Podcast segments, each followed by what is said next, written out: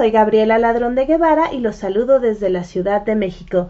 Estoy muy contenta de estar con ustedes en esta nueva emisión de De Todo para Todos, donde tu voz se escucha. Muchísimas gracias por estar con nosotros en esta hermosa tarde del 18 de abril del 2023, aquí desde la Ciudad de México. Es un gusto para mí compartir con ustedes este día donde tenemos un programa muy especial, lleno de color literario y además con una invitada sensacional. Desde Chile, Pamela Simoncelli nos acompañará el día de hoy. Y bueno, es un gusto estar con todos ustedes en esta emisión compartiendo la primavera. ¡Qué gusto me da! Y bueno, iniciamos como de costumbre con nuestra queridísima doctora Fiona.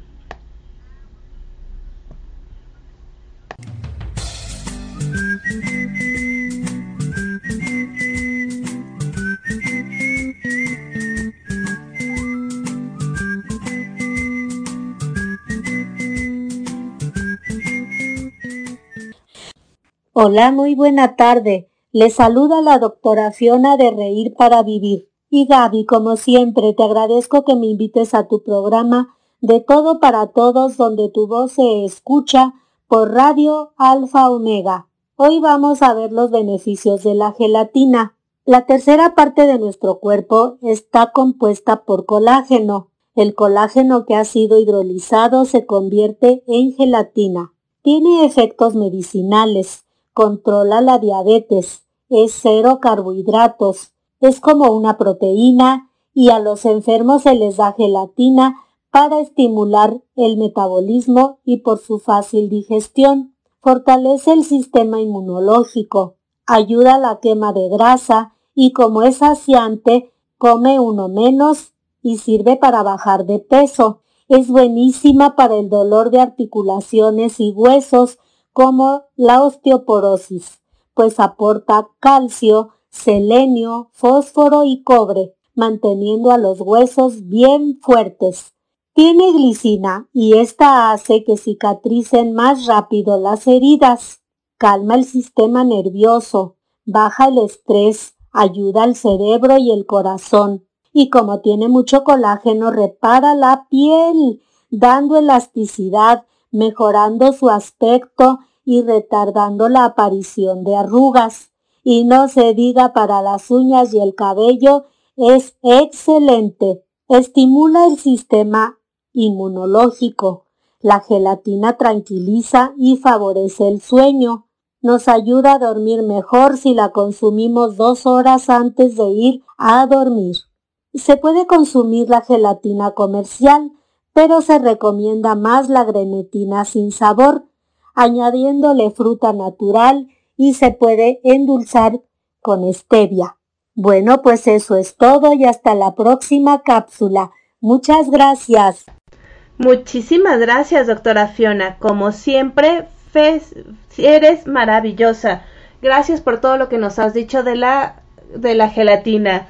Eso es genial. Así que ya saben, a comer gelatina, a tener gelatina en nuestra vida. Además es deliciosísima. Me encanta la gelatina. Gracias, doctora Fiona.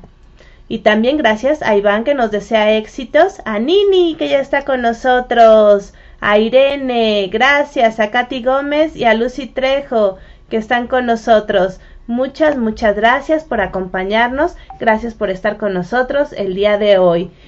Y bueno, ya saben, a comer gelatina.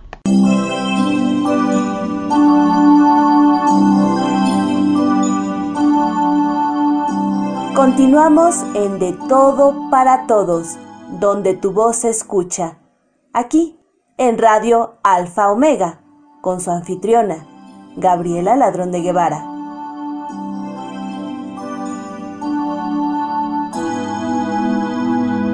Aviso importante. Continúa la colecta de tapitas para Ángel y David para sus quimioterapias y medicamentos. De favor, entren a la página de Reír para Vivir. Ahí están dos calendarios, Uno es por fechas, donde voluntarios de Reír para Vivir se ponen afuera de los metros, metrobús, jardines y demás lugares. El otro es de puntos permanentes, son negocios que también se han unido a esta causa. Yo, la doctora Fiona, estaré el 28 de abril afuera del Metro Xola, dirección centro, de 10 a 12 del día, con mi bata decorada de color blanco. Y los sábados y domingos estoy en el Jardín de Etiopía de 6.20 a 8 de la noche ya sea la salida del metro o metrobús, cruzan Xola frente a la pastelería del Globo y ahí preguntan por la reportera Male o el señor Javier Palomares, justo donde está la carpa con la música de rock. Para cualquier duda mi celular es el 55 18 32 14 12. Allá te espero, Katy, ya sea en Etiopía o en Xola. Pues lleven sus tapitas para la vida y muchas gracias. Gracias, doctora Fiona. Ahí estaremos. Y ya va la invitación para ti, Katy, directamente. Va, para que no se te olvide el 28 o en la glorieta de Etiopía. Y bueno, el día de hoy escucharemos a Menires en la música, el grupo de Abel Maciel. ¿Lo recuerdan? Este grupo argentino de rock. Y va para todos.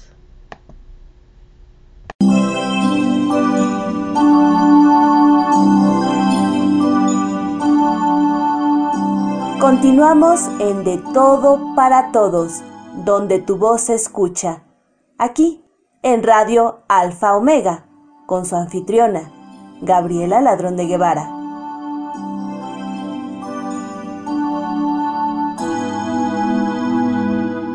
Ahora sí, tenemos a Menires con demasiada presión.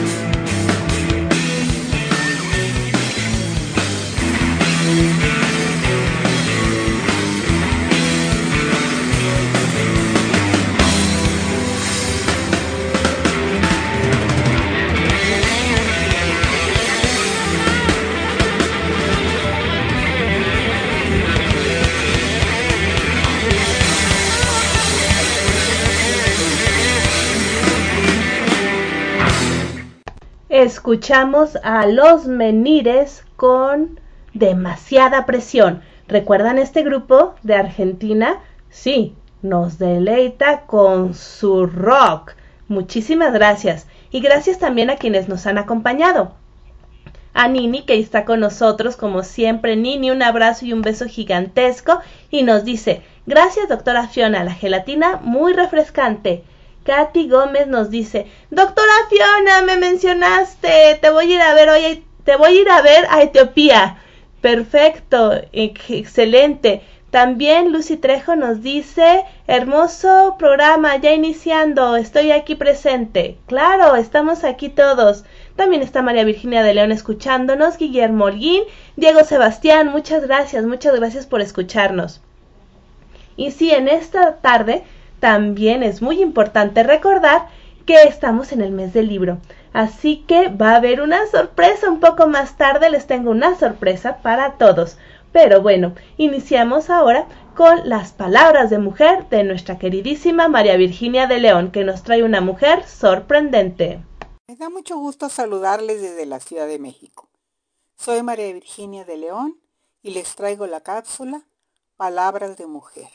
Hoy conversaremos sobre Judith Gordon Lowe, que fue una dirigente juvenil con muchos conocimientos. Ella era estadounidense y fundó las Chicas Exploradoras de los Estados Unidos de América en 1912. Nació el 31 de octubre de 1860 en Savannah. Pasó sus primeros años en el sur como miembro de una familia de élite social y financiera. Su infancia se complicó por la guerra y los puntos de vista familiares. Su padre creía en la secesión del sur de la Unión. Por otro lado, su madre, nacida en el norte, creía en la abolición. En los últimos años de la guerra civil, los Gordon, bajo la protección del general William Sherman, se mudaron a Illinois para quedarse con sus abuelos. Ahí conoció una forma de vida completamente diferente. Su abuelo fue fundador de la Junta de Comercio de Chicago, el Ateneo de Chicago y escuelas públicas. También fue un inversionista inteligente que ganó su riqueza a través de los ferrocarriles, las minas de cobre y su presidencia del segundo Banco Estatal de Chicago. Bajo esta influencia, se encontró con una variedad de nuevas personas, incluidos muchos nativos americanos, que buscaron asesoramiento comercial y de inversión de su abuelo. Sus interacciones con los americanos nativos le dieron una apreciación temprana de la cultura nativa americana que idealizaría para el resto de su vida.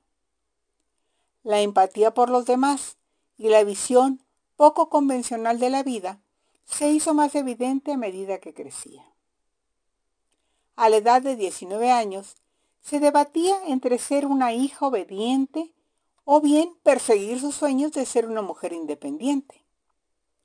Después de una pelea con su madre sobre las finanzas, pudo convencer a la familia de que debería mudarse a Nueva York a estudiar pintura, uno de los pocos pasatiempos considerados apropiados para las mujeres de su época. Creía que podría convertir su pintura en un medio de apoyo financiero y darle autosuficiencia. También se esperaba que se casara, lo que hizo a la edad de 26 años. Su unión con el rico comerciante de algodón William McKay Lowe, a quien consideraba su único amor verdadero, tuvo lugar el 21 de diciembre de 1886. Durante la ceremonia, un grano de arroz arrejado por un invitado se alojó en su oreja. El dolor del arroz impactado se hizo tan grande que la pareja se vio obligada a regresar a casa para que se la quitara. Como resultado, su audición se dañó permanentemente y resultó en infecciones frecuentes del oído y sordera eventual en ambos oídos. En 1911 conoció al general británico Robert Baden-Powell, un héroe de guerra que había fundado los Boy Scouts con la intención de entrenar a los niños para la defensa y la preparación en caso de invasión militar.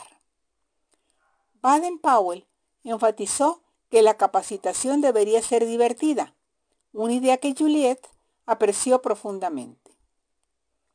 Los dos compartieron un amor por el arte y los viajes, así como antecedentes familiares similares. Hicieron amigos y comenzaron a compartir ideas para la formación de una tropa de exploración para niñas. Las primeras tropas conocidas como guías fueron dirigidas por Agnes, la hermana de Baden Powell. Juliet inició varias tropas en Escocia y Londres para niñas de diferentes niveles de ingresos. El efecto sobre la autoestima de las chicas que fue tal que decidió que tenía que llevar el programa a los Estados Unidos, comenzando con su ciudad natal de Savannah. El 12 de marzo de 1912 registró la primera tropa de American Girl Guides. Era cultural y étnicamente diversa, rompiendo las convicciones sociales de entonces. Su movimiento no solo llegó a todas las niñas en todos los orígenes, sino también dio la bienvenida a niñas con discapacidad que a menudo estaban marginadas. Renombrada como Girl Scouts en 1913, usó su propio dinero y los recursos de amigos y familiares para impulsar la organización a nuevas alturas. Después de años de mala salud, Lau descubrió que tenía cáncer de seno en 1923. Mantuvo el diagnóstico en secreto y continuó trabajando para convertir a las Girl Scouts en una organización de renombre internacional. Murió el 17 de enero de 1927 y fue enterrada con su uniforme de Girl Scout en el cementerio Laurel Grove en Savannah. Sus amigos honraron sus esfuerzos al establecer el Fondo de Amistad Juliette Guard para financiar proyectos internacionales para Girl Scouts y Girl Guides. Recibió una serie de honores póstumos por la creación de las Girl Scouts incluida la emisión de un sello postal conmemorativo en 1948 y su inclusión en el Salón de la Fama de las Mujeres Nacionales en 1979.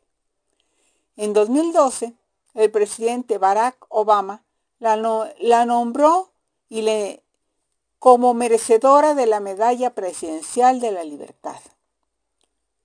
Lordon Grau Quería asegurar a las niñas su capacidad y poder para contribuir a la sociedad y llegar a ser autosuficientes. A las niñas se les enseñó a manejar un hogar y a cuidar del ganado, pero también se les enseñó a atar nudos, a leer mapas, a usar los primeros auxilios, a perforar, señalizar y acampar. Su casa, ahora llamada Place, fue comprada por las Girl Scouts. Se convirtió en un museo del movimiento y es administrada por ellas hasta el día de hoy. Expresó tenemos que aceptar el hecho de que el transporte y las comunicaciones traerán al mundo en estrechas relaciones y la juventud del mundo debería tener estándares e ideales en común. Para ponerse en el lugar del otro requiere gran imaginación, pero al hacerlo, cada una de las Girl Scouts será capaz de amar a los demás con alegría mi propósito. Para seguir con mi corazón y mi alma, dedicar todas mis energías a las Girl Scouts y el corazón y la mano con ellos. Vamos a hacer que nuestras vidas y las vidas de nuestras niñas sean...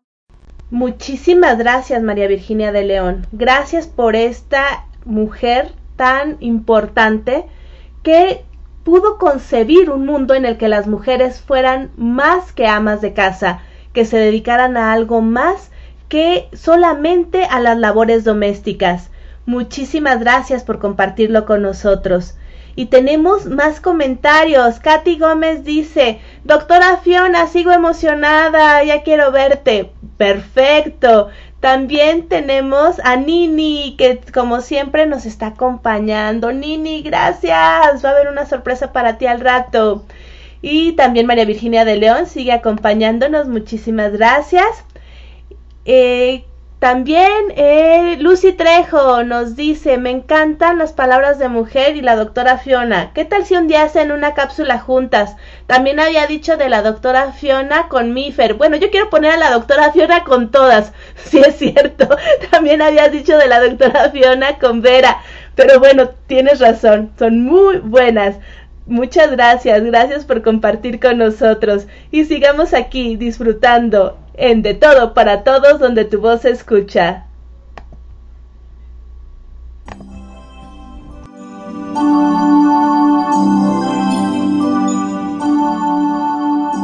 Continuamos en De Todo para Todos, donde tu voz se escucha.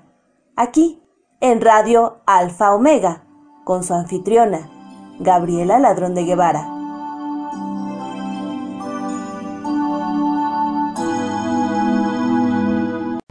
Como les decía, es, va a ser el día del libro, el 23 de abril. El día del libro se conmemora porque se dice que es el día del fallecimiento de Shakespeare y de Cervantes, aunque no sabemos a ciencia cierta. Lo que sí sabemos es que es el día de San Jordi y que en Cataluña se acostumbra regalar una rosa y un libro. Eh, rosa para las damas, libro para los caballeros, aunque yo preferiría aquí entre nos que a mí me regalaran más libros y menos rosas el día del libro. Así que ya saben, si quieren regalarme algo el 23 de abril, estoy dispuesta a recibir libros de todo tipo, rosas también de todo tipo y sobre todo muchos felicitaciones y gustos. Por eso traigo, bueno, el doctor Guillermo Alguín, nuestro padrino, eh, nos comparte un cuento vacío de Rocío Sáenz.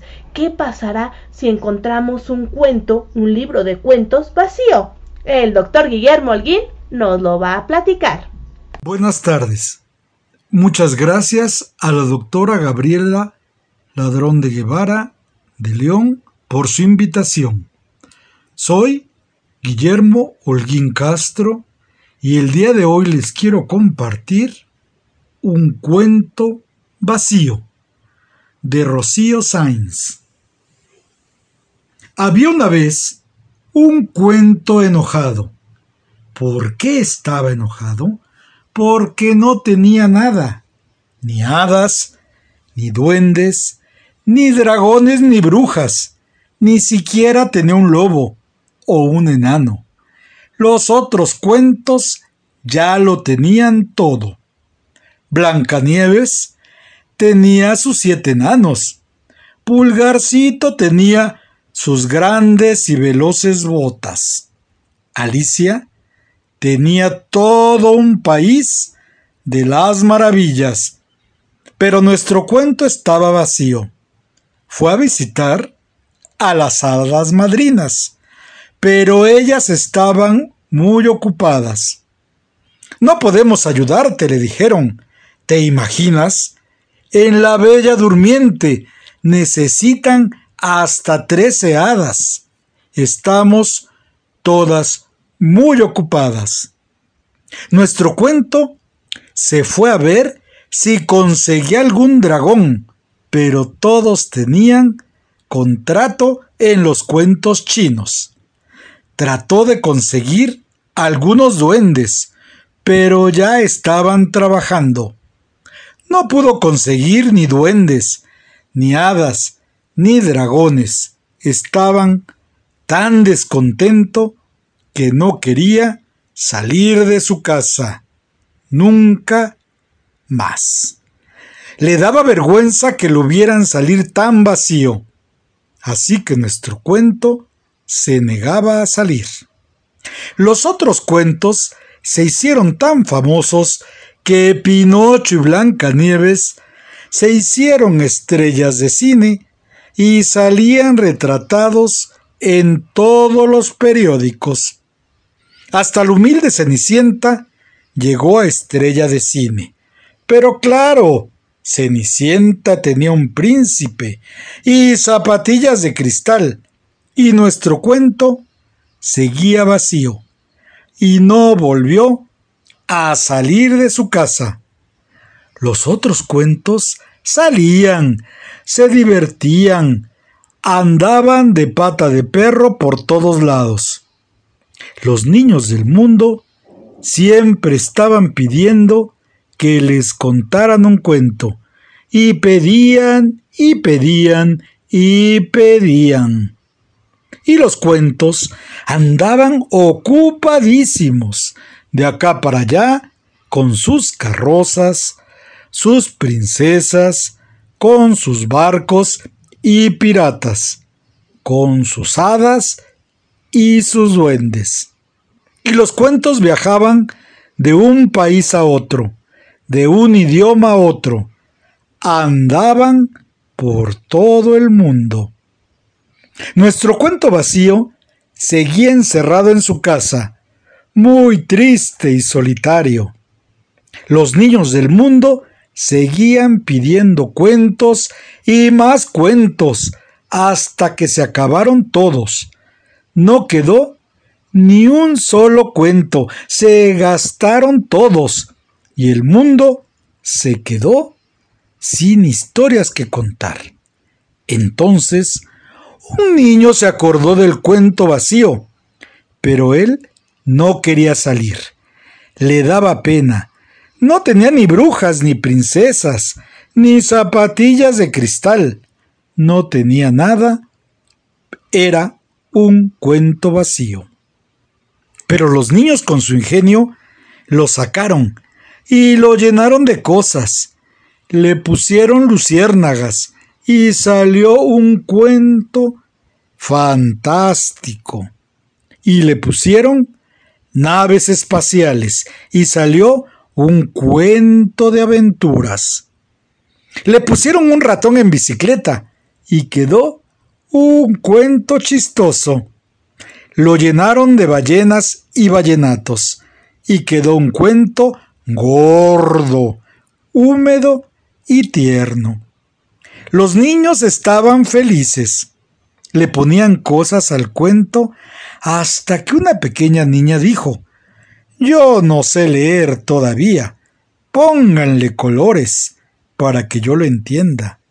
El cuento se llenó de colores muy alegres y todos los niños del mundo jugaron con este cuento. Una niña le puso todos los peces del mar y otra lo llenó de alas y de murciélagos.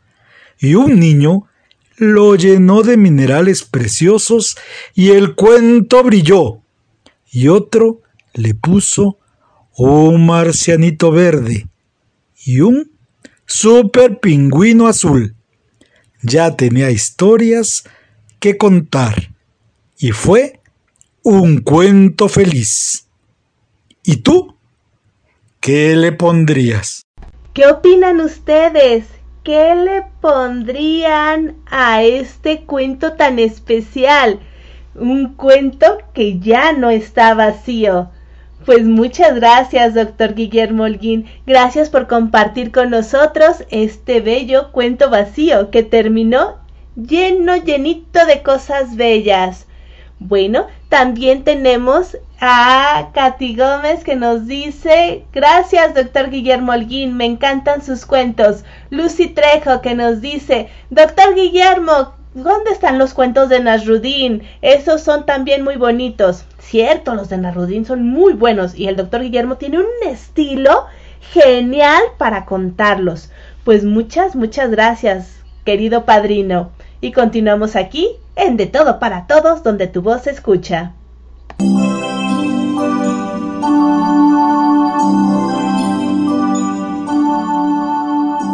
Continuamos en De Todo para Todos, donde tu voz se escucha. Aquí, en Radio Alfa Omega, con su anfitriona, Gabriela Ladrón de Guevara.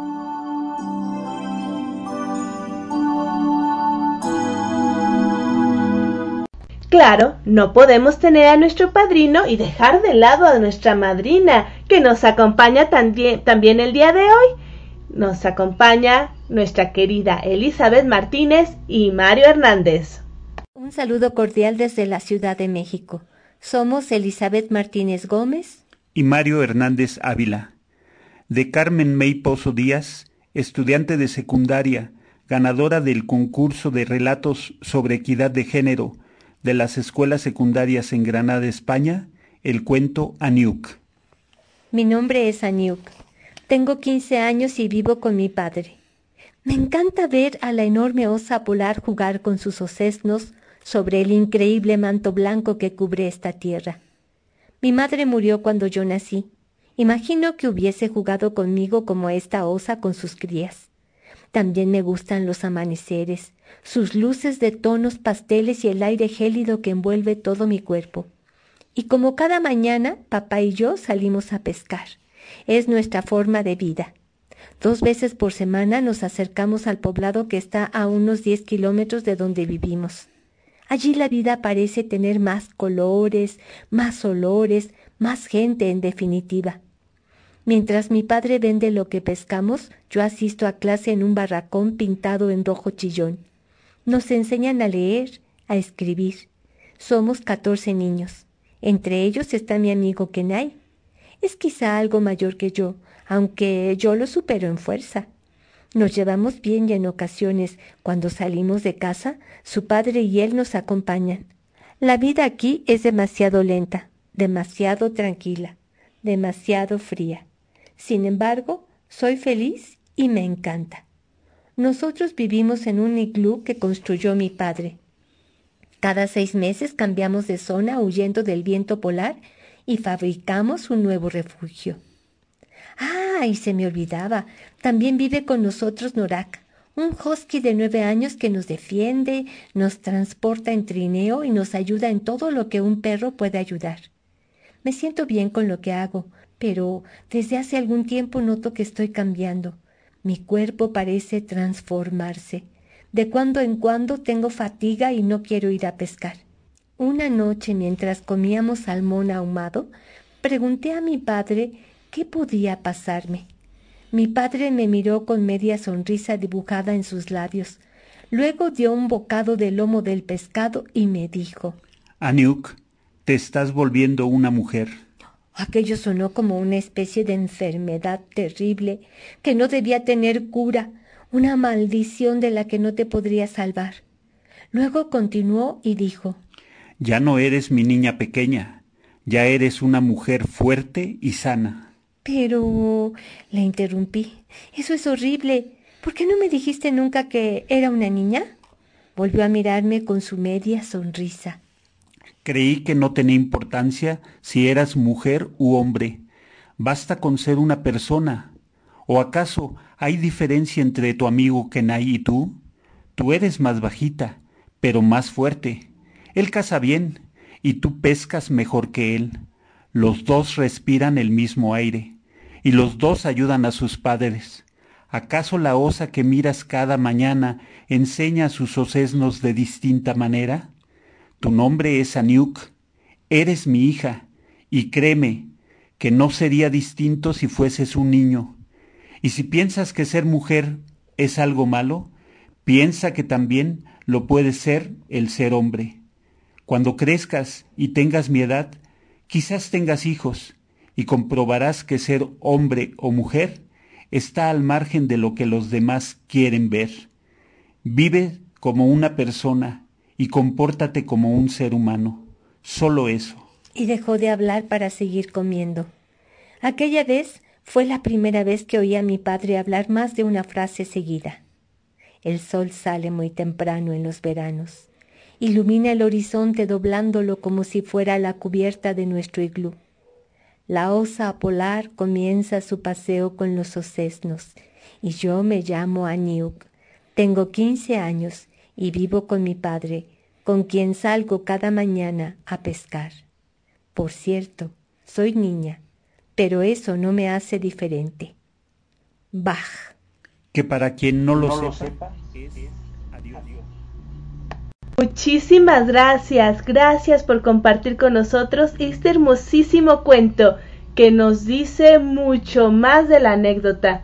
Claro, somos seres humanos. Antes de ser niña, niño, somos seres humanos y todos y cada uno somos valiosos.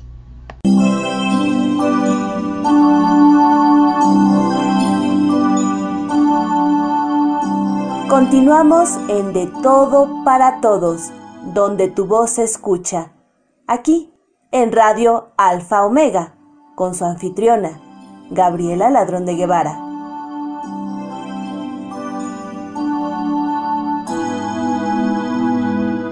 Continuamos aquí en este programa que es muy peculiar, como les digo, el día de hoy es diferente para mí al menos. Y bueno, tenemos saludos de Irene que nos dice linda tarde para todos. Nini nos dice bellísimo cuento. Gracias, doctor Guillermo Orguín, por compartir. Muchas, muchas gracias por estar con nosotros. Y tenemos a María Elena Cano de Bululúes, narradores de historias que nos trae algo de Chari Gumeta, escritora mexicana. Hola, yo soy María Elena Cano Hernández de la Ciudad de México, narradora oral, lectora en voz alta y coordinadora del grupo Bululúes Narradores de Historias. Y es un verdadero placer estar aquí en De Todo para Todos, donde tu voz se escucha, con su anfitriona Gabriela Ladrón de Guevara de León. Muchas gracias por el espacio les compartiré un poema de antología audiovisual, Poesía de Puertas Abiertas, de Chari Gumeta, de México. Marcela. Marcela, cuando vengan por nosotras, sacudiremos el polvo de los recuerdos sin cerrar los ojos, para que queden grabados en la retina. Recordaremos los días de fiesta, cuando los demonios nos daban de beber licores infernales, y cómo hasta el suceso menos gracioso nos hacía reír a carcajadas. Cuando vengan por nosotras detendremos el tiempo, nos abrazaremos fuertemente y por primera vez nos diremos la verdad. Hablaremos de la lluvia que moja el pasto y del silencio que éramos cada vez que destruíamos las palabras. Cuando vengan por nosotras, amada Marcela, nos acordaremos de nuestra complicidad y de cómo el exilio no nos destruyó el corazón. Ya reunidas nos daremos cuenta que hemos sido asesinadas. Muchas gracias investigadora en la Universidad Autónoma de la Ciudad de México, narradora oral y escritora. Presenta su obra titulada Ciudad, Mujer en Movimiento. Bienvenida, Gabriela Ladrón de Guevara, al Festival Internacional del Libro 2023. Tiene 10 minutos para su presentación. Muchas gracias. Gracias al Festival Internacional del Libro 2023. Y bueno, presento a todos ustedes presento a todos ustedes mi libro Ciudad Mujer en Movimiento. Muchísimas gracias por la invitación y muchísimas gracias por su atenta escucha. Ciudad Mujer en Movimiento es un poemario atravesado por el amor, el amor en todos los sentidos, el amor a la ciudad, el amor a la mujer, el amor a sí misma, el amor a la familia, porque tendemos a limitar cuando pensamos en un poemario femenino, tendemos a limitarlo en que es un poemario que va a hablar de amor y de amor nada más, digamos, romántico. En este caso, no es así. Vamos más allá. ¿Por qué? Porque las mujeres escribimos de mucho más cosas que del amor romántico y del príncipe azul. Así, Ciudad, Mujer en Movimiento nos eh, envuelve en lo que es ser mujer actualmente en la ciudad. Eh, ciudad Mujer en Movimiento es, inaugura Máquina de Trinos, la colección de enero 11 editorial dedicada a la poesía. Este poemario salió por primera vez en formato digital en noviembre del 2020, del 2020 y en noviembre del 2022 ya salió en formato físico. Y para mí es un gusto compartir con ustedes de Ciudad Mujer en Movimiento, Madre Lengua, Primera lengua, amorosa y tierna, identifica mundos, cuerpo, pensamiento, recuerdo constante del hogar ausente, de tiempos ya idos, regresa en sueños. Orgullo humillado, a veces pasado, dolores arrasa, lejanos pesares, evoca sabores, vive en tus triunfos. define visiones, ancianas consignas, consuela inocentes, es parte del todo, siempre en movimiento, orden del cosmos. Madre lengua, de ciudad, mujer en movimiento. ¿Ya ven? El amor viene en muchas formas y en este caso viene como el amor a la identidad, el amor a quienes somos, a nuestras raíces, a lo que tenemos. Y bueno, presentar en este Festival Internacional del Libro 2023, en el Día Internacional del Libro, que va a ser el 23 de abril, este poemario, para mí es un gusto y un orgullo, sobre todo con esta audiencia internacional y también que me pueden escuchar en eh, varios lugares, no solamente de México, sino de Latinoamérica. ¿Por qué? Porque para mí es muy importante el llevar mi ciudad, México, al mundo. Y mi barrio, yo vivo en Santa María la Ribera, un barrio en la Ciudad de México. Y como les digo, Ciudad Mujer el Movimiento, hacer un poemario tan urbano, habla también de mi barrio. Y bueno, comparto con ustedes Ítaca, de Ciudad Mujer en Movimiento. Regreso al viejo barrio, reconozco mis andares, confirmo mis amores, busco referentes, descubro nueva vida, sorpresas, alegrías, colores, ilusiones, churros y garnachas, panes, pulque y pozole, esperanzas, logros, pasiones, historia familiar salvada, anécdotas, cuentos, leyendas, geología compartida, historias de Alameda, familias con recuerdos, todos somos museo. Me encontré de nuevo, a mí y a los otros. Calles, mercado, memoria, iglesia siempre abierta, sabio arcano, besos de mi madre, hueras y marchantes del mercado, plazas, jardines, escuelas, regreso a mi viejo barrio. Ítaca, de Ciudad Mujer en Movimiento, porque creo que todos en algún momento hemos tenido ese regreso al hogar. Y es así como también este poemario nos enfrenta, nos recuerda y nos comparte situaciones con las que podemos vernos fácilmente identificados, no solamente cuando somos mujeres o las mujeres, sino cualquier ser humano. Eso creo yo que es parte de la riqueza de Ciudad Mujer en Movimiento, que nos habla de amores universales, que nos habla de situaciones universales con las que podemos fácilmente coincidir, pero al mismo tiempo es un retrato de, de lo que es vivir en este momento, en estas circunstancias. Eh, igualmente, Ciudad Mujer en Movimiento nos presenta poemas muy femeninos y poemas que nos hermanan también como mujeres. Así que va, para todas las poetas en esta sala y para todos los que nos están escuchando. Hermana. Luna en la séptima casa, gravedad ordenada de celestes esferas, unes todos los fragmentos perdidos.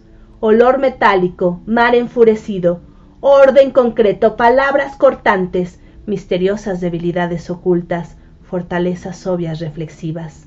Sabia poderosa, conocedora de vida. Detenerte es imposible.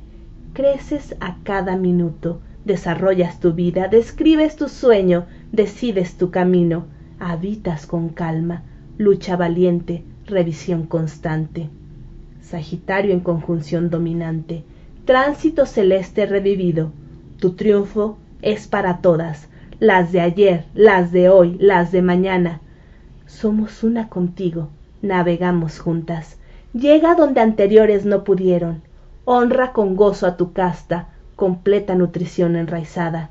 Espejo somos, escala una, volamos todas. Hermana, con mucho cariño para las poetas aquí presentes y para todos ustedes que nos están escuchando. Muchas veces, cuando escribimos pensamos en hacerlo para un lector. Cuando decimos que escribimos solamente para sacar nuestros pensamientos y para sacar nuestras ideas, eh, podemos decir que sí, se hace, pero no lo hacemos al vacío, lo hacemos con la intención de ser leídos. Y precisamente Ciudad Mujer en Movimiento nace con esa idea de crear una, un diálogo, de crear una eh, comunicación completa, una comunicación cordial con el lector. Y tiene de, poemas de todos tipos. Hay haiku, poemas eh, poemínimos, también hay una parte de oraciones y plegarias, otra parte que se refiere a la, a la pandemia, que bueno, creo que todos los que escribimos durante esa época tenemos poemas que, eh, o producción en general, poemas, microrelatos, etcétera, que se relacionan con esa etapa de la humanidad y que eh, quedan como testimonio de lo que vivimos y de lo que experimentamos en ese momento y también tiene parte de lo que es mi esencia y de lo que es mi esencia femenina. Y va para todos ustedes, identidad. Suma de tus madres, tus abuelas, leyendas de tu gente te arrullaron, cantos ancestrales te marcaron, comida del terruño te alimenta. Suma de tus padres, tus abuelos, esotéricas palabras son tu lengua, Vives tradiciones y costumbres que para muchos otros son ajenas. Vivirás en tus hijas y en las hijas de tus hijas. Piel, ojos, cabellos compartidos, mismos cielos, mismas aguas, dolores, triunfos benditos. Vivirás en tus hijos y en los hijos de tus hijos. Boca a boca se transmitirá tu sino. Evoluciones, cambios, trabajo duro. Arquitecta, guardiana y heredera Muchísimas gracias. Gracias por permitirme compartir con ustedes Ciudad Mujer en Movimiento, mi poemario de enero 11 editorial. Fuerte aplauso, muchísimas gracias por participar nosotros en parte del Festival Internacional del Libro 2023. Eh, ¿Dónde podemos adquirir su libro y en qué formatos está disponible? Está en formato digital, que fue el primer formato que salió. Ahí está en Google Books Pueden conseguirlo tanto en español como en inglés. En español está como Ciudad Mujer en Movimiento, en inglés eh, como City Woman in Motion. También pueden escribir directamente a la editorial, enero 11 editorial, y pedir las copias a, eoeditorial.gmail.com eoeditorial.gmail.com o en la página web de la editorial o en, eh, la página de Facebook de enero 11 editorial. Si lo quieren dedicado, pueden pedírmelo directamente a Gabriela Ladrón de Guevara de León en Facebook o también en Instagram Gabriela Ladrón de G o Twitter Gab Ladrón. Muchísimas gracias. Fuerte aplauso, muchísimas gracias. Continuamos con nuestro programa.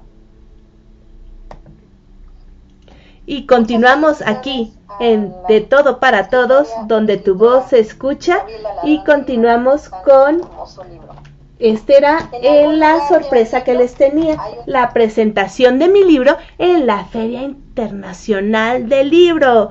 Esta era el, la sorpresa y la compartí aquí en De Todo para Todos donde tu voz se escucha. Continuamos escuchando a los menires aquí en nuestra emisión.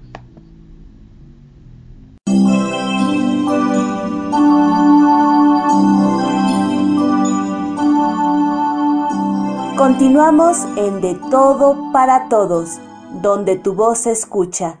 Aquí, en Radio Alfa Omega, con su anfitriona, Gabriela Ladrón de Guevara.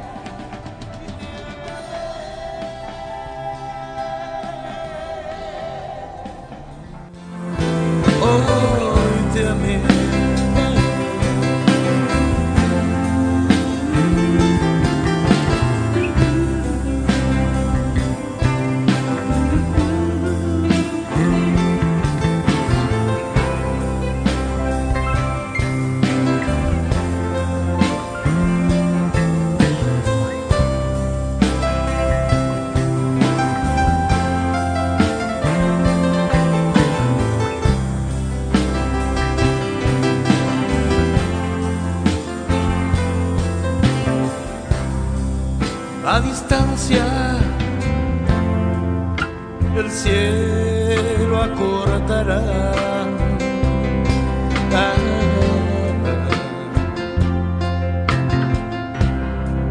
Cuando mire una estrella, allí estarás.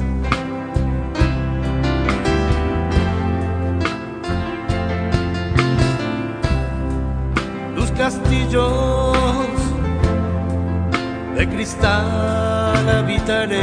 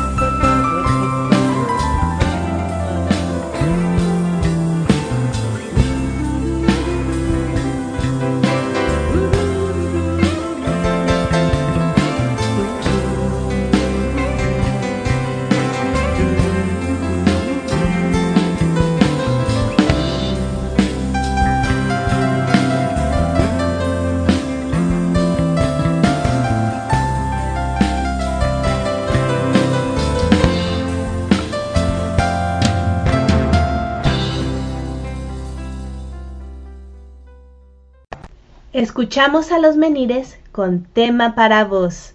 Aquí, en De Todo para Todos, donde tu voz se escucha. Y bueno, esa fue la sorpresa, que participé en la, el Festival Internacional del Libro 2023 eh, desde Nueva York con Fan Magazine. Y pues bueno, muchas gracias por permitirme compartirlo aquí también con ustedes. Sus comentarios. Eh, Ay, nos dice Irene, muchas felicidades por tu libro. Ay, muchísimas gracias. También Nini, felicidades por tu libro y éxitos. Gracias. Irene nos dice, hermoso poema, madre lengua. Felicidades, preciosa. Muchas gracias. Y Nini, bellas letras, felicidades. Y nos, me desean felicidades Irene y Nini. Gracias a ustedes por permitirme compartir. Y bueno, Miriam ya está con nosotros. Hola Miriam, qué gusto que estés aquí con nosotros. Qué gusto tenerte ya aquí eh, compartiendo. Bueno, viene ahora la elegante voz de Elba Moncada. ¿Cómo están amigos de De Todo para Todos, donde tu voz se escucha? Con su anfitriona, Gabriela Ladrón de Guevara de León.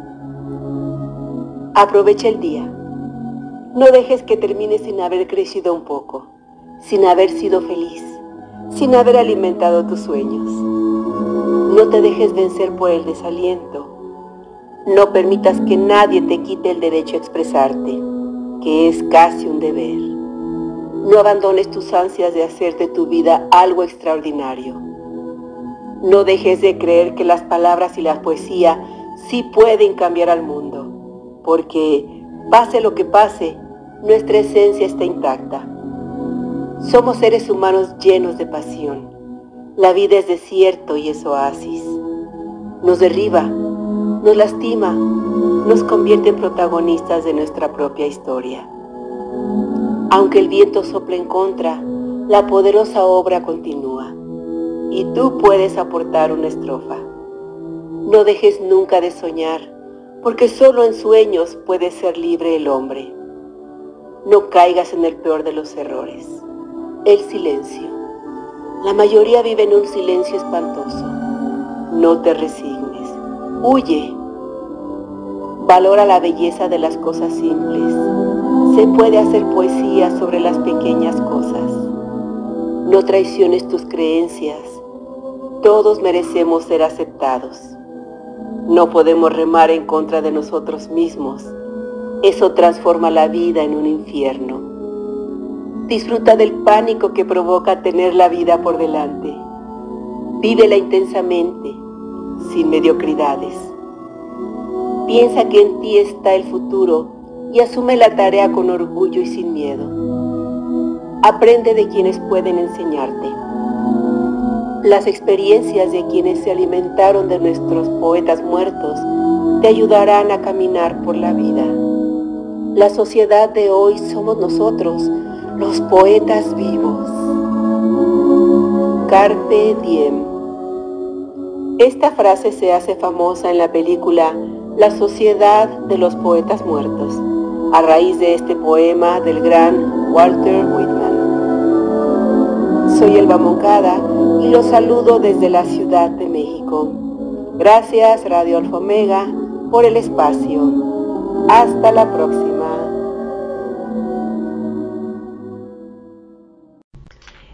Gracias a Elba Moncada que nos presentó Carpe Diem. Muchísimas gracias, Elba, por acompañarnos con tu elegante voz. Y tenemos a una invitada de lujo. Ella es Pamela Simoncelli desde Chile, escritora, gestora cultural, también comunicadora chilena. Y está con nosotros el día de hoy. Pamela, bienvenida, qué gusto tenerte aquí. Hola, buenas tardes, querida Gabriela. Yo muy feliz de estar con ustedes ahí en Radio Omega. Y nosotros más felices todavía. Bueno, para que te conozcan nuestros radioescuchas, ¿quién es Pamela Simoncelli?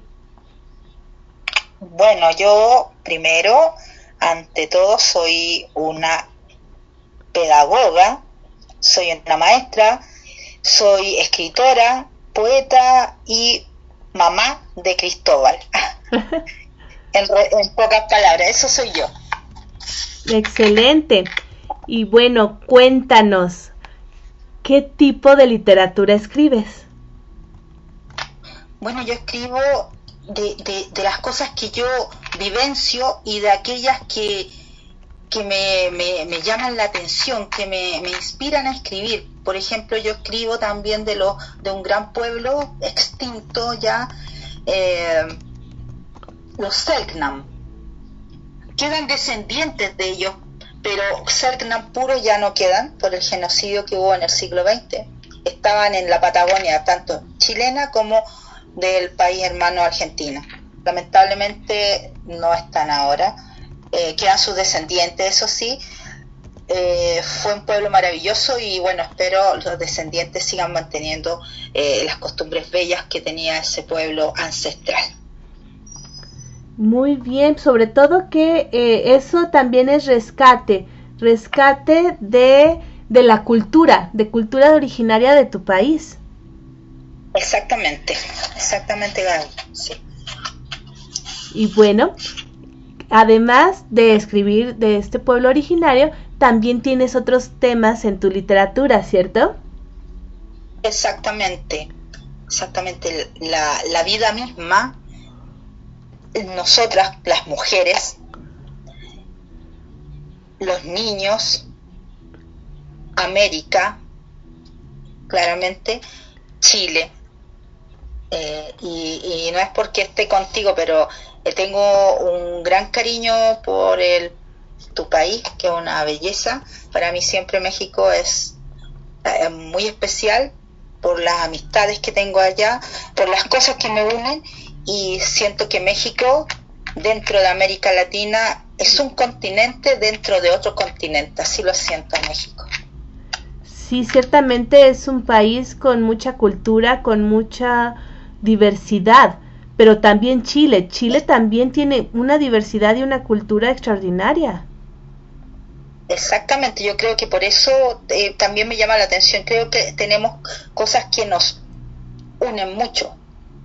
Eh, que México acogió muy bien a, bueno, a la grandiosa Gabriela Mistral y a grandes eh, creadores chilenos, así que eh, siempre una agradecida de un país tan bonito como el tuyo, querida Gabriela. Bueno, pues ya que estás aquí con nosotros compartiendo, conversando, ¿qué te parece si nos regalas uno de tus poemas? Ok, justamente como estábamos hablando del maravilloso pueblo, los Selknam, yo tengo un poema que aparece en mi libro, Juxtapuestos Poemas y Relatos, que se llama justamente Los Selknam. Comienzo. ¿Por qué tanto odio contra el indio? Se preguntaba un mestizo, agarrando su cabeza. ¿Acaso fastidiaba a los civilizados? Estaban al comienzo o al final casi cayendo de nuestra geografía, de nuestra razón. Más fácil fue mutilar senos, testículos y orejitas de niños y niñas que guardaban amorosamente las canciones del Ale Ale. Y más sencillo fue escribir empastados y bellos libros contando la historia de un pueblo que fue arrancado de cuajos. Un pueblo precioso, diseminado, rico en cantos, ritos ancestrales, abrazado a la naturaleza, a la ceremonia del Jain y el Ale Ale. ¿Y por qué? Porque había que ganar más tierras, más libras esterlinas, y allí vi el rostro del hombre civilizado. No me gustó. Lola fue la última Sean Selknam, pero su espíritu habita toda la ribera del río Faknam y todo el austral sur fragmentado con Lola se ha ido un pueblo, con un sentido milenario de la vida, una forma respetuosa de existir, y nosotros hemos cerrado de golpe una puerta a un maravilloso mundo que deseaba conocer. Lola no sintió odio, solo compasión por esos hombres malamente llamados civilizados. Palabras en lengua Selknam, ale ale, bebé, shon, mujer, jain, ceremonia de iniciación de los jóvenes para pasar a la vida adulta. Eso fue los Selknam. Muchísimas gracias. Y bueno, por lo que escuchamos, tu trabajo tiene investigación, tiene eh, una parte también muy emotiva y también la parte de reivindicar a toda una a un pueblo. Exactamente, no podemos eh, omitirlos, no podemos, no podemos omitir a nuestros pueblos originarios porque todos somos deudores en América Latina de ellos, todos. Así que para mí mi respeto hacia todos los pueblos originarios de nuestra América. Y bueno, también debo decirlo, por lo menos en México somos mestizos. No podemos entendernos sin entender la raíz tanto indígena como, bueno, como de todo, porque los españoles que llegaron no podemos decir que eran, uh, bueno, esto ya ni se usa la idea de raza pura, pero bueno, no, no hay un pueblo que digamos sea puro, sino que somos mestizos, por lo menos en Latinoamérica. Exactamente, somos todos mestizos y con orgullo. Claro. Con orgullo, exactamente. Tenemos sangre de esos pueblos guerreros, luchadores maravillosos que llegaron, estaban mucho antes de, de la conquista de los que llegaron después. Así es, y también tenemos eh, la herencia en cuanto a eh, lengua, algunas eh, palabras de la lengua que seguimos utilizando. tenemos también ropa, utensilios de cocina, en fin, no podemos decir que hayamos sido, que somos pueblos sin herencia.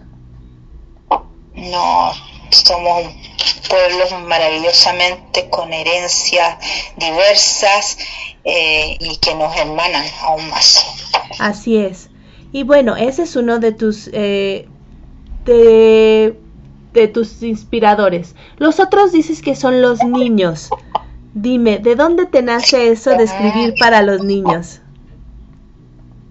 Bueno, porque es una etapa tan tan tan prístina, tan de tanta inocencia, de tanto de tanto ir descubriendo. Creo que los años de la niñez eh, nos marcan, eh, nos dejan una huella indeleble en nuestro ser y no podía no escribir.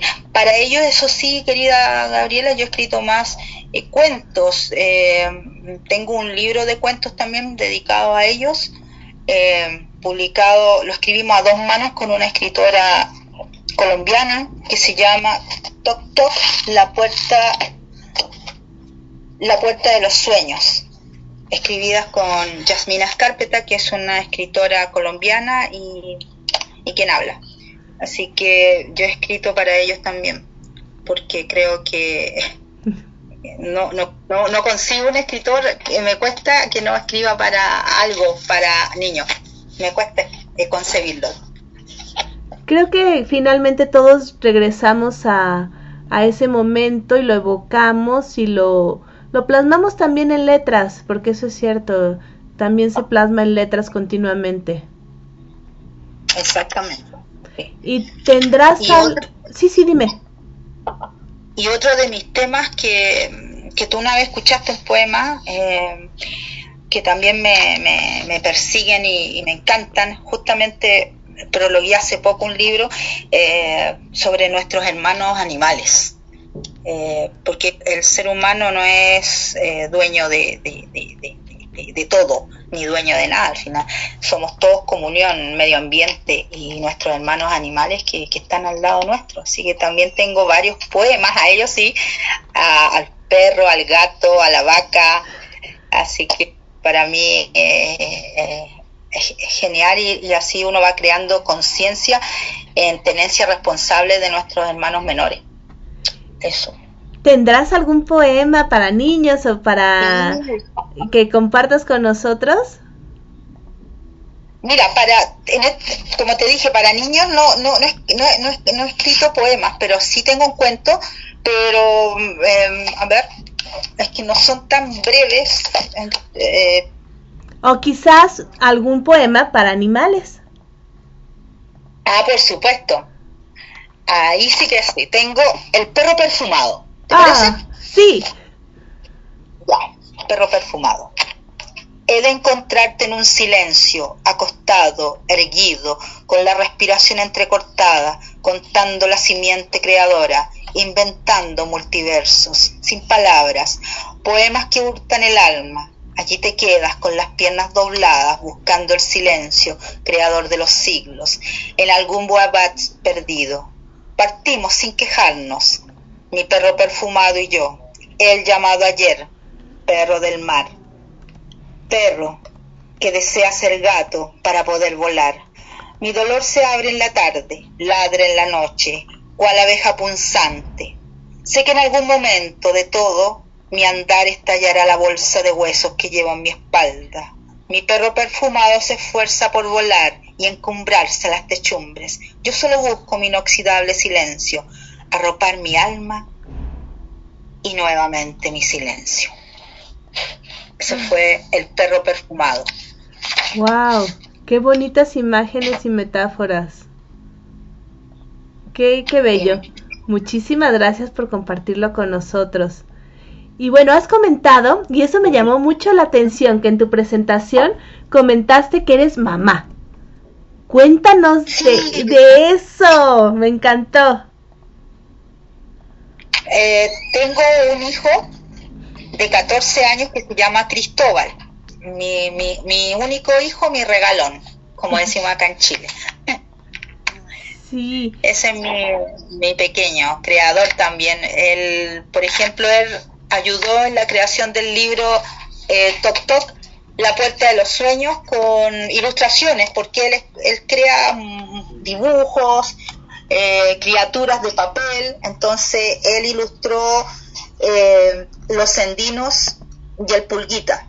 Eso lo ilustró, lo escribimos Yasmina y yo y lo ilustró Cristóbal.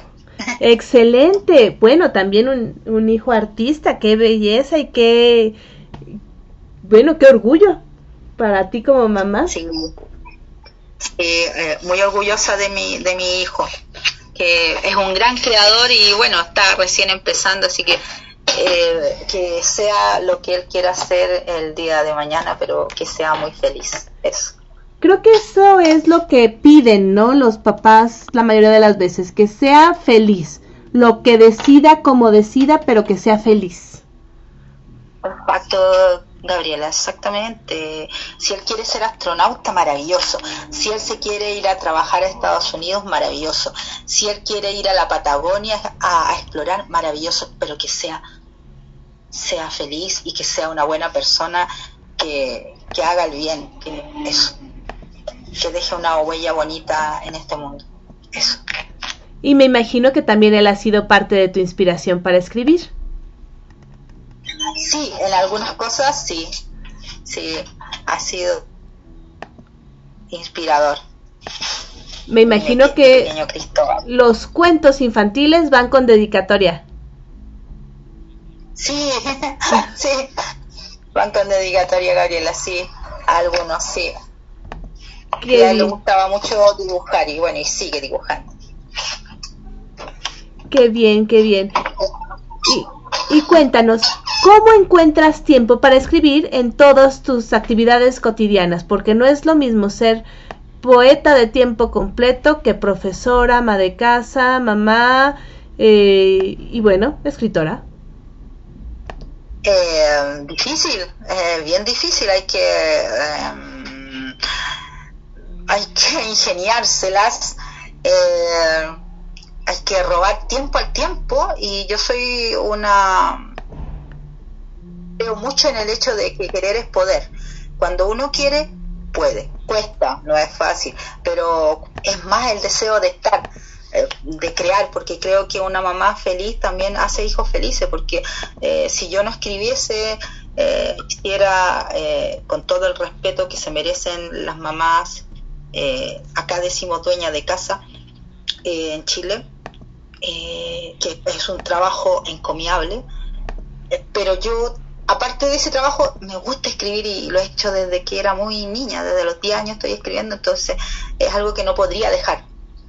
Así que me hago ese tiempo, querida Gabriela, me hago ese tiempo, no es fácil, pero me lo hago.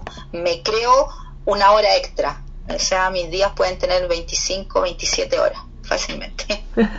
Sí, normalmente así es, cuando, y también para los profesores, que, que uno cree que la vida del profesor termina en el, en el aula, y no, no, al contrario. No, tú lo sabes, tú lo sabes, eso, sí.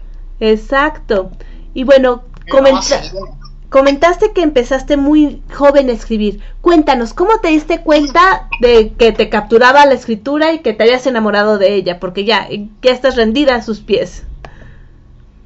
Eh, bueno, primero, eh, aunque no lo, no, no lo creas, fui una niña que le costó bastante, literalmente, aprender a leer.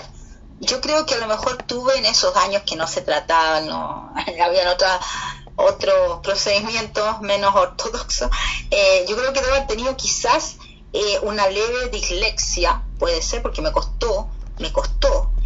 Eh, y nunca voy a olvidar el libro con el que yo aprendí a leer, que se llamaba, y se llama Lea, creo que todavía debe haber alguno por ahí. Eh, entonces, para mí se abrió un mundo cuando aprendí a leer, un mundo realmente de, de nuevas posibilidades, de, de ver más allá y justamente conocí a una chica que su papá era profesor y vi, tenía unos libros ordenaditos en unas bibliotecas, unas bibliotecas chiquititas, primorosas, y cada vacación yo le pedía un libro y leía y leía y leía y leía, y hasta el día de hoy sigo leyendo. Así me di, me di cuenta y la facilidad que tenía para crear historias de pequeña también. Sí. En mi primer cuento me lo publicaron a los 12 años. Sí. ¡Wow! ¿Y de qué se trataba? El gato que perdió sus siete vidas. Ese era un cuento muy, eh, muy breve, muy chiquitito, de que trataba de, de, un gato que miraba al mundo como que ya no le quedaba más vida, o sea, le quedaba la última vida y él decía que él quería más vida, pero tenía solamente siete vidas. Entonces, algo recuerdo, porque estoy, estoy recordando, Gabriela, entonces, entonces eh, él perdía él perdía eh, como su, su, su, su, vida, su destino ahí. Wow. Pues claro, entonces se encontraba con un, con un precipicio y él decía, él decía, ay, por favor, Señor, dame una última vida. Y al final se le concedía el deseo y él tenía una, tenía otra vida. Eso es lo que recuerdo, pero me lo publicaron en el diario La Tercera de la Hora y, para mí fue la primera vez que vi impreso mi, mi nombre. Pues qué orgullo y sobre todo con un tema tan profundo para... Aparentemente se queda uno en la anécdota, pero para que un niño de 12 años escriba algo tan profundo es porque realmente es un, un lector y también eh, un filósofo. Sí, fue, fue increíble y, y, fue una maravilla porque salió en, el, en, uno de los diarios con mayor tiraje acá en Chile, que aún todavía está el diario, la tercera de la hora, en ese tiempo la tercera hora, y, me acuerdo que llegó un tío abuelo con el diario en la mano y, le dice aquí hay un hay una niña que se llama Pamela Simonstelli y le dijo es tu hija le dijo a, mi papá. Sí es mi hija ah le salió inteligente la pequeña así que para mí fue, fue genial eh, para una niña tan pequeña ver su nombre ahí su edad y yo dije ah y bueno y ahí he seguido escribiendo eh, me he ganado algunas becas y, y, pretendo seguir, yo creo que es algo que no voy a dejar de hacer hasta mi último aliento, escribir. No, y lo haces con un, con, aparte con una alegría, cuando te veo hablar de lo que escribes, lo haces con alegría, con gozo, con, se nota la energía que brota de ti. Gracias. Eh, sí, es que algo que me, me me, después de mi hijo, la escritura. sí, eh, son las cosas que son lo que más amo, sí. Sí. Sí, sí, sí se... es lo que más amo. Y sí, se te cambia la voz cuando cuando hablas de la escritura, cuando hablas de, de tu obra y también cuando hablas de tu hijo, hay que decirlo. Mamá Cristóbal, sí, mi niño, sí. Bueno, en este eh, momento, ¿qué planes tienes de publicación? Porque yo sé que viene un libro fuerte, ya con todo. Sí, mira, tengo, estoy en, en bueno, me han, me, me, han pedido varios prólogos, estoy escribiendo algunos prólogos. Eh, estoy en el segundo capítulo de mi novela, eh, María Sombrero, eh, que es eh, te digo así a, a, grandes rasgos de qué trata. Eh, bueno, es una chica de 15 años eh, con una herida en su alma eh, que vive en Valparaíso, que cual, Valparaíso es una ciudad soñada, bueno, tú conociste Valparaíso, ella vive ahí y vive con su madre, pero ella nunca fue una, no fue una hija querida. Han sido 15 años de mucho sufrir para María, de mucho, de mucha soledad, de mucho, de mucho desamor. Entonces ella dice, eh, lo mejor que me pudo pasar a mí es no tener dónde llegar, porque al no tener dónde llegar yo pude avanzar, porque realmente esa eh, casa nunca fue hogar fue simplemente un lugar donde estar. Y, ella con 15 años parte, se viene hacia acá, hacia Santiago, hacia un pueblo determinado, a buscar a, a la única pariente que quizás la podría recibir, que era una tía que había sido expulsada de la familia. Así que, y bueno, y lo demás eh, ya se, se sabrá. Eso es eh, María Sombrero o La herida. que es una chica que está muy herida, pero a pesar de, de, tener ese dolor ella en su alma, ella no pierde la esencia de una, de una jovencita, de una adolescente. Es resiliente y sigue adelante, sigue avanzando. Qué fuerte, qué fuerte, como te digo, viene con todo ese, esa novela. Yo sé que, que viene. Sí, viene con, viene con todo el cariño eh, y con toda la fuerza que estoy imprimiendo en ella. Eh, me ha dado harto trabajo, no una novela no es lo mismo que escribir un libro de poesía en el sentido de que te, demanda mucho más tiempo, los personajes, la temática. Eh, como Unamuno decía, es como que la María a veces es como que ella quiere ir para un lado y, y, se va solita ya. Eso es lo que quiero, que empiece a caminar, ya está caminando solita. Sí, eso pasa con algunos personajes que, que los volvemos, bueno, eh, para los que nos están escuchando, se vuelven tan reales para el escritor que ya les estamos haciendo su vida y agarran su propio camino, aunque uno quiera llevarlos por otro lado, ellos ya tienen su idea precisa de a dónde quieren ir. Exactamente, Gabriela, sí, se van como, como por un tubo solos y, como que tuvieran personalidad propia, es maravilloso eso. Sí, sí, eso es maravilloso y es parte de, pues, del proceso de escritura y, y es una, creo que es una de las bellezas de, de ser escritor además de compartir como momentos como este con una colega al otro lado del mundo, como tú dices, Pamela, en el sur profundo. Sí, en mi sur profundo, sí, y tú estás en tu hermoso continente llamado México. yo lo siento muy intenso México, así que yo, bueno, Dios mediante, si mira, si me vieras ahora yo ando con una banderita tuya, en la polera ah. tengo pegada tu bandera mexicana. Qué bella. Es una medallita con la, una medallita con los colores verde, blanco y rojo. Qué bella. De México. Sí, sí, sí. No, y bueno, ustedes cuando cuando oyen a Pamela, cuando la oyen eh, declamar, cuando la oyen compartir, bueno, es una belleza, porque además me ha tocado escucharla con poemas muy femeninos.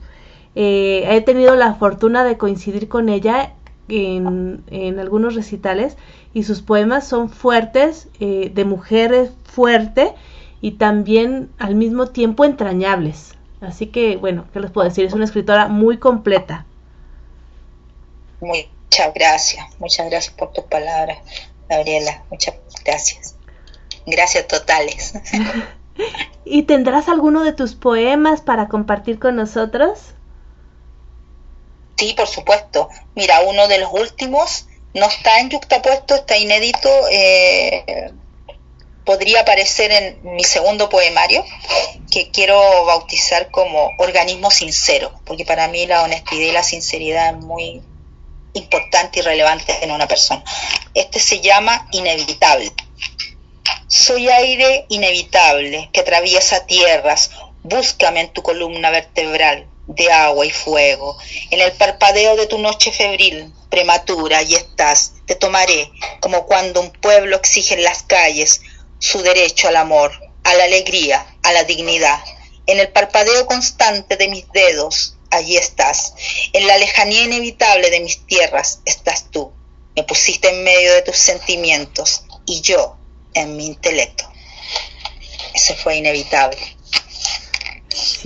Como les digo, es muy fuerte lo que escribe Pamela, muy femenino también y entrañable.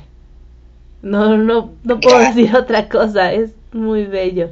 Muchísimas gracias por compartirlo y sobre todo compartir algo inédito y reciente aquí con nuestro auditorio. Y bueno, tenemos comentarios de nuestros oyentes. Katy Gómez nos dice, qué bella manera de escribir. Me encanta tu invitada. Saludos a Chile. ¿Ya te enamoraste de Chile, verdad, Gaby? Eso me dice. También Miriam nos dice. nos dice Miriam. Bravísimo, Pamela. Te manda Miriam corazones, aplausos, flores y mariposas. Nini nos dice. Gracias, yo recibo todo eso con todo el amor del mundo y abrazos desde Mara Cordillera hasta ese bello México de ustedes. Nini nos dice, qué interesante el gato que perdió las vidas. Felicidades, Pamela. Muchas gracias, muchas gracias. Nos dice Irene, saludos para Pamela. Erika te manda flores. Irene, Nini, Iván te mandan palomitas y corazones. Lucy Trejo. Lucy Trejo manda rosas y aplausos. Wow, muchas también. Gracias, muchas gracias. Te mandan Miriam te manda mariposas, ramos de flores. Bueno, aquí están desatadas las oyentes porque ahora sí son chicas las que están escribiendo. Sí, están muy contentas. Pues les digo que es, yo les dije desde el principio del programa que era un excelente poeta que yo estaba feliz. Y sí, bueno, chilena además y que la vi cuando estuve ahí con en Chile hace dos meses y bueno, claro que de corazón estoy feliz y me siento honrada de que podamos coincidir en esta entrevista que no saben cuánto, cuánto la planeamos. me ha costado, pero acá estamos, sí. sí. Eh, es un cariño recíproco que tú yo, se, se, siente que tú sientes por mi tierra y es va para allá claramente el mío por la de ustedes por ese México tan bonito que cuídenlo porque es muy bello y, y, y, hay mucho que descubrir, yo creo, allá todavía en ese México. Como acá en este Chile también. Claro, claro, son países que, como comentamos en alguna ocasión, que tienen más semejanzas que diferencias y que, bueno, estamos aprendiendo también a reencontrarnos con, con Latinoamérica, entre nosotros mismos, entre los países latinoamericanos. Exactamente, debemos ayudarnos, solidarizar y, y, y crear lazos de, de, de, profunda amistad y de, de, ayuda. Y como, es, como se dice entre nosotras, de sororidad entre nosotras las mujeres, que es muy relevante eso. Exacto, también eso es muy importante. Y bueno, otra cosa que tiene Pamela, sus poemas femeninos, como les decía, son muy fuertes y muy buenos, pero también la manera en la que ella hilvana las palabras para crear esta hermandad entre mujeres y que nos sentimos identificadas cuando ella lee sus poemas. Me ha tocado escucharla también en recitales y digo, yo también podría decir eso, yo también siento eso, yo también me emociono de esa manera. Creo yo que también son las fibras sororas que vibran al mismo, en la misma intensidad. Exacto, exactamente. Estamos vibrando, hay una conexión que se siente, que palpita ahí, generosa, suculenta, importante.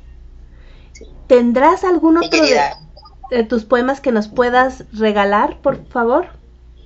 Exacto, ya que hablaste de tan, hablamos de solidaridad, de, de, de, de nosotras las mujeres, esto es para nosotras. Me canso me canso de ser yo, quizás me vuelva otra. Me canso de ser linda todo el día, de activar enlaces que no abrazan.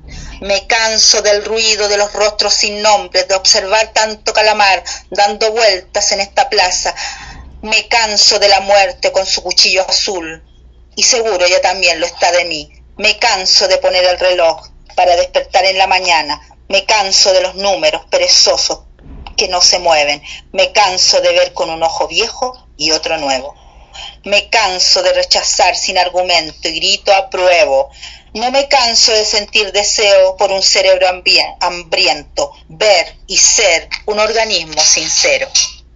Ese fue Me canso para nosotras.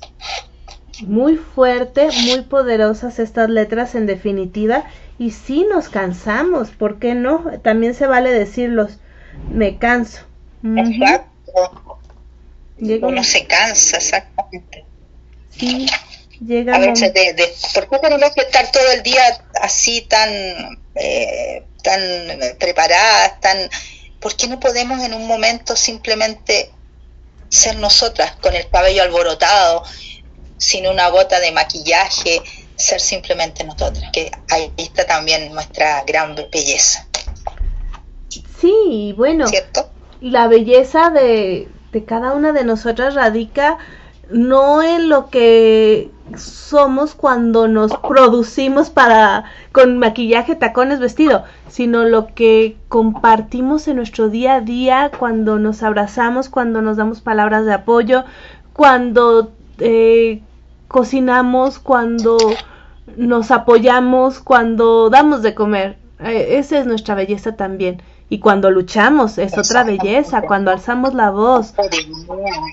Exacto, cuando luchamos por lo que queremos, se manifiesta ahí un poder y como dicen acá el pueblo originario de los mapuches, de nuestros hermanos mapuches, con un negüen inigualable. Así que no, eh, en la lucha hay demasiada belleza.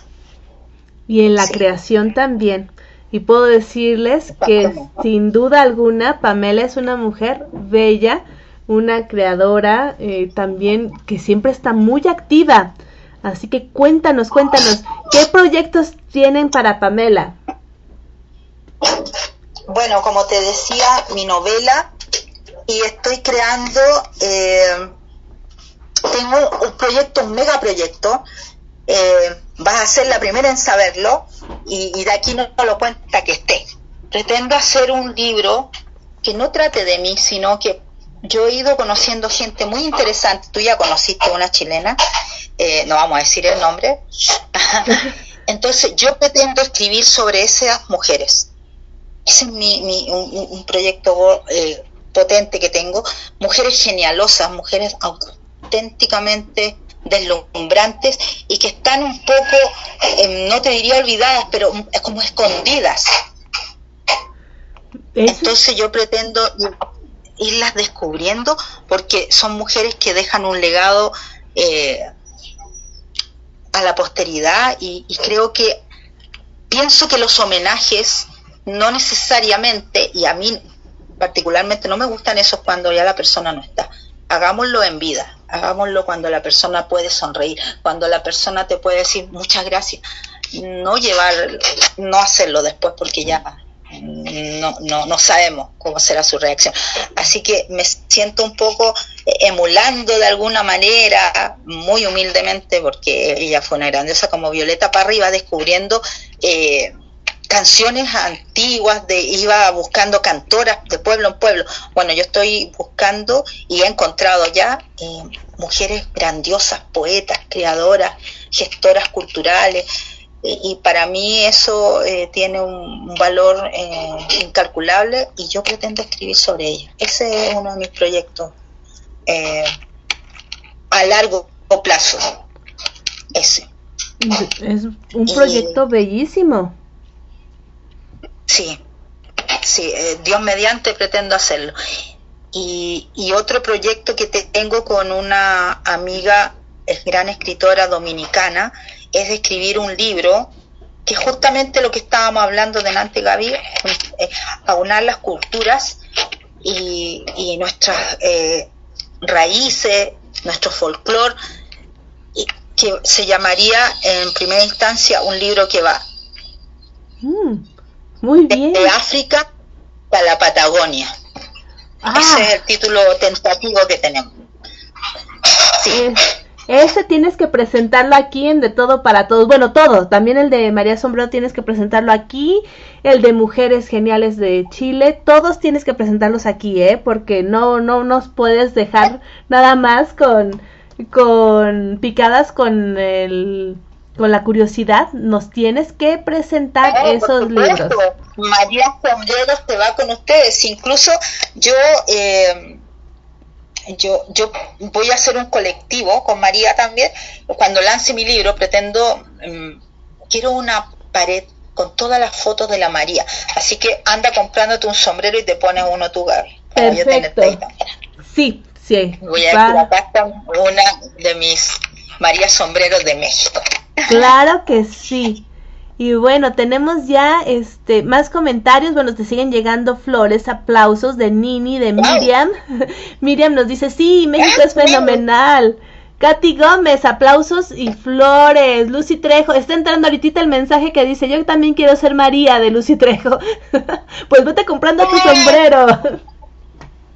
Estás comprando, váyanse comprando un sombrero, chicas, sí.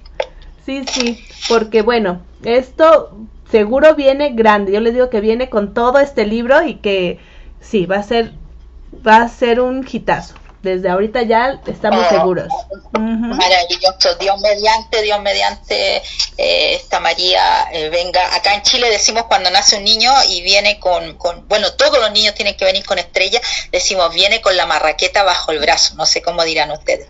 Con torta bajo el brazo. Acá es con torta para, bajo el brazo. Acá es la marraqueta, acá es marraqueta y, y bueno, pretendo que mi María venga con su marraquetita ahí bajo el brazo y, y, y esa, este libro yo lo escribo también, bueno, como tú sabes, yo soy maestra, eh, profesora, decimos acá en Chile, y yo una vez conocí a una estudiante, justamente de 14 años, y yo le hablé algo, ella me contó un secreto muy fuerte y, y- y me dice, profesora, usted escriba, por favor, un libro, pero escríbalo, de una niña como yo, pero que sale adelante y que llega a ser una gran profesional. Y yo le dije, yo te aseguro que ese libro sí lo voy a escribir y va a ser escrito. Así que va dedicado a ese estudiante que, que me contó un gran secreto muy fuerte. Entonces ese libro eh, va dedicado a esa persona y, y María Sombrero eh, lo dedico a todas las niñas, a todas las niñas, mujeres y a todos quienes nacemos con algunos cototos en la vida, pero igual salimos adelante. Ese es el mensaje de vida. Pues así será. Va a ser un, como te digo, va a ser todo un éxito ese libro. ¿Y cómo se pueden poner en contacto? Así será. ¿Cómo se pueden poner en contacto contigo nuestros radioescuchas? Bueno, eh, búsquenme en mis redes sociales, eh, Facebook, Pamela Simonselli, mi, mi nombre, Pamela, con una L y Simonselli con C, Simón tal cual, C de casa, E, doble L y latina. Y también en Instagram, arroba, ahí está con doble L, arroba Pamela Simonselli guion bajo ahí me pueden encontrar y, y está eh, yo estoy casi todas las semanas tirando algunos extractos a Facebook y a Instagram de María de María Sombrero. Yo ya publiqué incluso en María en perdón en Facebook publiqué el primer capítulo de María Sombrero y estoy por publicar eh, de aquí a fin de mes el segundo capítulo. Excelente. y ya yo creo que sí, para que lo vayan conociendo y, y bueno, va a ir con la, la, la portada, ya está lista, la, la, la creó mi, mi amiga eh, Claudia Guerrero Salcedo, que es de autoría de ella, el dibujo que es muy bonito, que es cuando María llega acá a Santiago y llega, hay un mercado bien es popular acá en Chile, no sé si lo habrás conocido, eh, el mercado persa de Víctor Manuel, que queda en el barrio Franklin, que es un barrio típico chileno, y entonces esta niña llega a, a deslumbrarse un poco con ese barrio lleno de colores, de venta. Y bueno, ahí está plasmado en la portada justamente del libro, sale María con de fondo el mercado de Franklin. Pues muchísimas gracias, gracias Pamela por esta hermosísima entrevista, gracias por compartir No, con no, nosotros, gracias por tu energía, por tu dinamismo, por tu buen humor en esta tarde que nos que nos has regalado. Muchísimas gracias. No. Muchas gracias. Y ya sabes, María Sombrero viene aquí a presentarse a De Todo para Todos donde tu voz se escucha. Mil gracias y un abrazo gracias. gigante hasta el sur profundo. Igual, va de vuelta otro abrazo gigantesco para ese México lindo de ustedes. Así que con mucho cariño. Gracias, Gabriela. Muchísimas gracias. Escuchamos a Pamela Simoncelli desde Chile. Como pudimos escuchar, profesora, y también escritora, poeta y gran mujer chilena. Muchas, muchas gracias por acompañarnos. Y seguimos con los menires y mil senderos.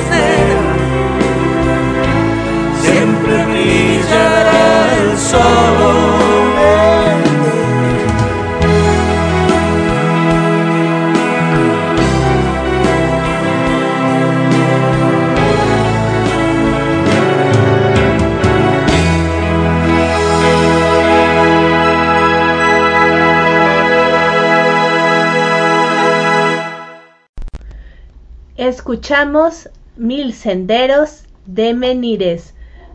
Aquí en De Todo para Todos, donde tu voz se escucha. Y bueno, ahora ve- vamos a escuchar a Tita Muñoz de México con algo que me mandó como sorpresa. Nacimos del maíz. En amor forjado soplo de vida, palabra encarnada. Palabra canta, describe, escribe. Tinta roja y negra. Realidades exhibe. Realidades lengua viva, universo define. Une dioses y hombres. Identidades fluyen. Identidades valiosas. Comunidades creadas. Poderosas razones, dones confluyen dones generosos, antiguos, nuevos, identifican pueblos, crean recuerdos. Esto fue Orígenes de Gabriela Ladrón de Guevara de León. Narró para ustedes Tita Muñoz.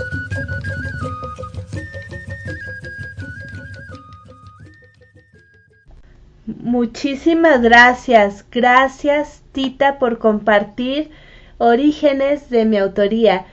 Gracias por por este regalo. Y hemos llegado al final de nuestra emisión. Ha sido un hermoso programa lleno de color literario con este regalo de presentar mi libro en la el Festival Internacional del Libro desde Nueva York de Femme Magazine y eh, compartirlo con ustedes. Muchísimas gracias y también gracias a Pamela Simoncelli, escritora chilena, que nos acompañó con esta hermosísima entrevista. A las palabras de mujer de María Virginia de León, a Tita Muñoz, la cápsula de la risa de la doctora Fiona, a nuestros padrinos Elizabeth Martínez y Guillermo Holguín, a Mario Hernández, Elba Moncada, y a María Elena Cano de Bululúes Narradores de Historias, que este 22 de eh, abril, como parte de Conectarte, una de las actividades de la Casa de la Cultura de Santa María la Ribera, se presenta en el restaurante Ranzo en la colonia Santa María la Ribera, en Díaz Mirón, Bululúes narradores de historias a las 12 del día narrando cuentos. Sí, la Casa de la Cultura sale al barrio y varios artistas, maestros y, bueno, participantes, alumnos de la Casa de la Cultura van a estar en diversos negocios del barrio en Santa María la Ribera. Así que no se los pueden perder. Vayan, conózcanlos y disfruten. También escuchamos a Menires en la música. Muchísimas gracias a Abel Maciel desde eh, Argentina eh, que nos compartió su música y también a Fernando García que como siempre es este nuestro músico de cabecera. Agradecemos a Rao Radio Alfa Omega la hospitalidad y a todos ustedes por su amable escucha. Soy Gabriela Ladrón de Guevara desde la Ciudad de México y nos escuchamos próximamente.